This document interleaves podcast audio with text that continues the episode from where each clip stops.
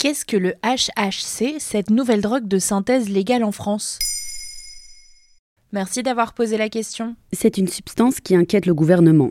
Le ministre de la Santé, François Braun, a annoncé lundi 15 mai 2023 son interdiction prochaine en raison des dangers que cette drogue représente. Le HHC, pour hexahydrocannabidiol, est une substance qui ressemble à s'y méprendre au cannabis. Elles ont la même texture, les mêmes effets secondaires et la même apparence.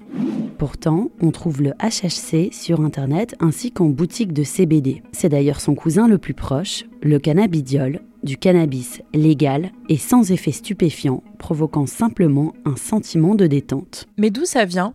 Justement du CBD. C'est en réalité à partir du cannabidiol qu'est fabriqué l'hexahydrocannabidiol. Deux opérations chimiques simples en sont à l'origine l'ajout d'hydrogène et de chaleur. Ce qui fait du HHC une drogue dite de synthèse. Mais elle n'est pas nouvelle. Elle a été fabriquée pour la première fois en laboratoire en 1944 par un chimiste américain, Roger Adams. D'après l'Observatoire européen des drogues et des toxicomanies, le HHC a été identifié en Europe en mai 2022. Entre-temps, il se trouve sur Internet mais aussi en magasin. Aujourd'hui, le HHC est vendu en huile, en fleurs, en bonbons. On le trouve aussi en liquide pour cigarettes électroniques ou en résine. On peut le vaporiser, le fumer, le vapoter ou l'ingérer. Et quels sont les effets? D'après un article de nos confrères et consoeurs du journal La Dépêche, le HHC semble avoir des effets globalement similaires à ceux du THC, la principale substance psychoactive du cannabis. Le journal cite l'Observatoire européen des toxicomanies. Notons toutefois que ces conclusions ne se basent pas sur des études longues, mais plutôt sur des rapports anecdotiques de consommateurs. Ceci témoigne cependant d'un effet similaire au cannabis. Diminution de l'anxiété, mais parallèlement risque de crise d'angoisse, impudeur, logorée, c'est-à-dire flot de paroles plus long que d'habitude, confiance en soi et sociabilité.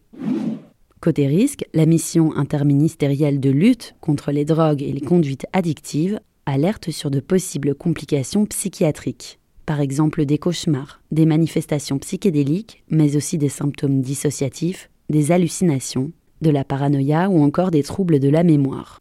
Mais c'est légal? Pour l'instant, oui, de la même manière que le CBD qui en est à l'origine est légal, même s'il coûte en moyenne 30 à 40% plus cher que le CBD. Sauf qu'à la différence avec le cannabidiol, l'hexahydrocannabidiol évolue dans un flou juridique c'est-à-dire qu'il n'est pas interdit par la loi, et tant que rien ne l'interdit, il peut exister sur le marché. En France, il ne se trouve toujours pas sur la liste des substances psychoactives, mais il semblerait qu'il soit bientôt interdit comme le cannabis. Actuellement, le HHC fait quand même l'objet d'une surveillance en tant que nouvelle substance psychoactive par le système d'alerte précoce de l'Union européenne, d'après l'Agence européenne du médicament. Mais il est déjà interdit dans plusieurs pays européens comme l'Autriche ou la Finlande. Voilà ce qu'est le HHC.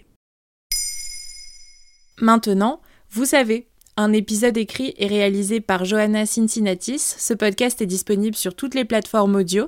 Et si cet épisode vous a plu, n'hésitez pas à laisser des commentaires ou des étoiles sur vos applis de podcast préférés.